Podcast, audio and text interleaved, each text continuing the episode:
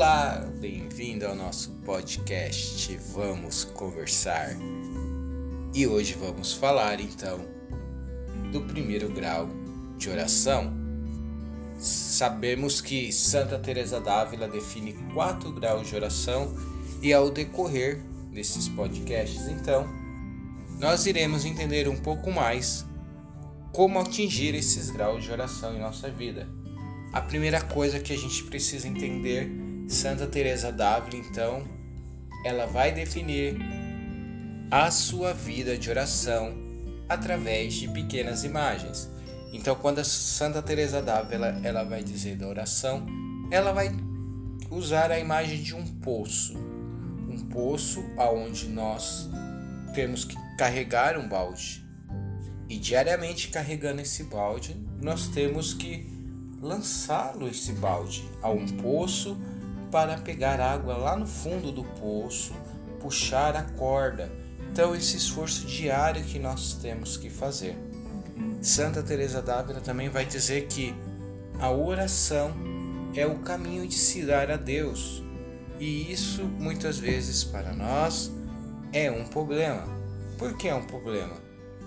Usando a imagem que Santa Teresa d'Ávila nos dá do poço, muitas vezes nós fazemos esse trabalho de lançar o balde, puxar a água do poço Porém, o nosso esforço do nosso trabalho, imagine como fosse uma empresa, então a gente tivesse mil reais de lucro por mês e o que a gente oferece a Deus é o lucro.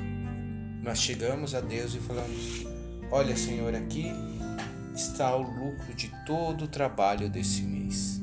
Eu me esforcei, eu carreguei o balde de água pesado e ganhei mil reais nesse mês toma o lucro. Porém, o problema é: Deus vai dizer, eu não quero o seu lucro. Eu quero que você entregue a sua vida para mim. Eu quero ser o dono do seu negócio, se a gente usar a analogia da empresa.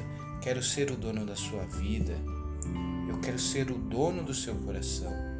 Deus ele não se interessa em saber se nós sabemos cantar, pregar, se nós sabemos animar as crianças, dar aula de catequese aos jovens. Não é isso. Deus quer ser o dono da nossa vida e do nosso coração.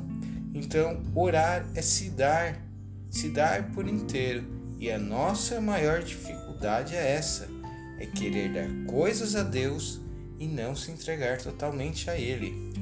Todos os dias, Deus, através da Eucaristia, dá seu Filho a nós. Pobres e miseráveis que somos, pecadores ou fracos, Deus se entrega a nós e nos transforma a nossa vida. Primeiro grau de oração é feito de esforço e resultado. Será difícil muitas vezes lançar o balde, o poço lá, puxar a corda, pegar a água e regar o nosso jardim, como Santa Teresa d'Ávila também vai dizer no livro da vida, regar o nosso jardim, cuidar das pequenas árvores, pequenas flores, porque no primeiro grau vai exigir de nós a persistência. Então, a característica do primeiro grau de oração é recolher os nossos sentidos, tirar as nossas preocupações com conta, trabalho. É preciso, se nós queremos crescer na oração, se habituar a ter momentos de solidão, procurar um lugar silencioso, nem que seja 10, 15, 20 minutos por dia. Ficar ali na presença de Deus. E o silêncio é importante, tanto para quem se inicia na vida de oração, quanto para aqueles que já estão mais avançados. O iniciante claramente sofre mais por julgar ser um pecador, por se achar indigno de estar ali, e ele não está errado. mesmo que seu arrependimento seja sincero, ele sofre porque ele acha que ele não é digno de estar na presença do Senhor. Todos que estão no primeiro grau de oração, primeiramente, devem se habituar a pensar na sua na vida de Cristo e na sua vida. Como podemos fazer isso? Através da leitura diária da palavra de Deus, através da Lexo Divina. Futuramente teremos um podcast explicando passo a passo da Lexo Divina meditar a palavra de Deus.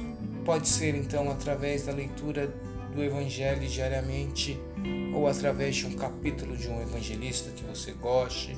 No primeiro grau de oração, é importante dizer: não se preocupe em rezar, em sentir algo, procure-se em se habituar em estar em silêncio. Procure-se se habituar a estar na presença de Deus. Quando Santa Teresa d'Ávila ela usa o exemplo de tirar a água do poço, tirar essa água do poço diariamente é reservar todos os dias, no mesmo horário, aqueles 10, 15 minutinhos para meditar primeiramente sobre a vida de Cristo. No início, pode se parecer cansativo levantar-se mais cedo, porém, com o tempo e perseverança o corpo se acostuma. É como quando a gente inicia uma atividade física, nós vamos à academia, fazemos malhação ou qualquer outra atividade física, é cansativo, é doloroso porque os músculos doem no começo, porém com o tempo nós vemos o resultado. Assim também é essa parte de buscar a água no poço. Mesmo se o poço estiver vazio, mesmo que você lance o balde lá no poço e sinta que o balde esteja vazio, misteriosamente as plantas do jardim ficarão regadas. Aos poucos essas plantas nascerão em seu coração e os frutos são os frutos da virtude. Pois Santa Teresa d'Ávila vai dizer que todos os dias buscamos água para regar o nosso jardim e nesse jardim nascerá frutos, árvores, e isso é o fruto da virtude. A oração, ela é um trato de amizade com Deus. Se nós fizermos o nosso esforço, nem que seja o mínimo, Deus fará a maior parte. Santa Teresa d'Ávila vai explicar no livro da vida que a água é as lágrimas e a falta dessa água é a secura cura da ternura no início da oração, vamos sentir um prazer. Pela oração, as lágrimas podem ser até um sinal de ternura. Não tenhamos medo se nós não sentimos nenhuma ternura, não sentimos as lágrimas escorrerem pelos nossos rostos. Tenha a convicção de eu estou querendo meditar a vida de Cristo. Então virá um momento em que Deus misteriosamente irá recompensá-lo pelo seu esforço. Deus é aquele bom patrão que sempre recompensa seus funcionários pelos seus esforços. Então não tenha medo quando estiver rezando, se aparecer maus pensamentos, distrações no meio da oração, faça a sua parte. Jogue o balde no poço, pois no começo, no meio ou no fim da vida, Deus irá te recompensar. E o que Deus quer de nós, então, nesse primeiro grau da oração? Deus quer a nossa determinação, o exercício da nossa liberdade em optar por Deus, custe o que custar. Lembre-se, recolher seus sentidos, ter um momento de silêncio, recolher-se com Deus, ter um momento próprio de, reflexão com a palavra de Deus pode ser através da Alexa Divina ou até mesmo outro método orante. A oração é acostumar os nossos sentidos e para acostumar os nossos sentidos nós podemos usar ícones, imagens, até um canto próprio para nos fazer os nossos sentidos e se acostumando. Nós podemos pela nossa janela do nosso quarto olhar o céu e agradecer a Jesus: Senhor, muito obrigado por esse céu, muito obrigado por esse canto desse pássaro. E aos poucos, se acostumando os nossos sentidos a rezar, apaixonar-se pela pessoa de Jesus é o nosso objetivo. Quando a gente lê a palavra de Deus, nós possamos usar o sentido também da imaginação. Imaginar Jesus caminhando ali pela Galileia, em Jerusalém, Jesus com seus discípulos na última ceia, fazendo isso, se apegando, gostando de estar na presença de Deus. Por quê? Quando gostamos de uma pessoa, olhamos um cartão, um presente que essa pessoa pode nos dar, ou uma música, até mesmo um poema, isso nos traz a recordação da pessoa que nos ama. Assim também pode ser com Jesus. Ao ler as Escrituras, nós recordamos Jesus Cristo e, mais do que isso, vivemos a sua vida. Tenha Jesus como o seu amigo diário tem pessoas que têm o costume de reclamar: ah, meu Deus, hoje está muito sol. Ah, tá chovendo. Ai, que dia feio. Nossa, olha esses passarinhos cantando logo cedo e não me deixam dormir. Tenha Jesus como seu amigo. Conte para Jesus. Conte para Jesus todos os seus problemas. Conte para Jesus se seu dia está ruim, se seu dia está bom, se você está contente, se você está preocupado, como é estar ali naquele momento. Olha, Jesus, eu estou aqui, mas nesse momento estou preocupado com a minha tia, minha irmã, que está internada, com meu parente. Procure sempre dialogar, criar uma amizade com Jesus. Para avançar na oração é importante aprendermos a construir a nossa oração com palavras. Não que as orações prontas da igreja, seja ejaculatórias, seja liturgia das horas, seja ladainha, não sejam importantes. Porém, quanto mais se habituamos a ter diálogo com Jesus, mais vamos aprender a ter a companhia dele nos momentos bons ou ruins.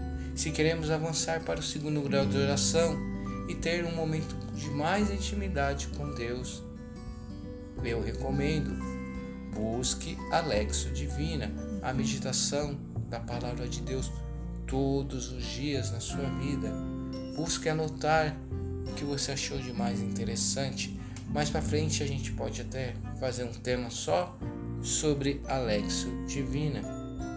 Para a gente finalizar, uma coisa importante de se lembrar: na oração, não tente paralisar sua mente fazendo exercícios de respiração, é, tentando parar qualquer distração ou coisas do tipo, barulhos e tudo mais. Peça para Jesus te ajudar, primeiramente.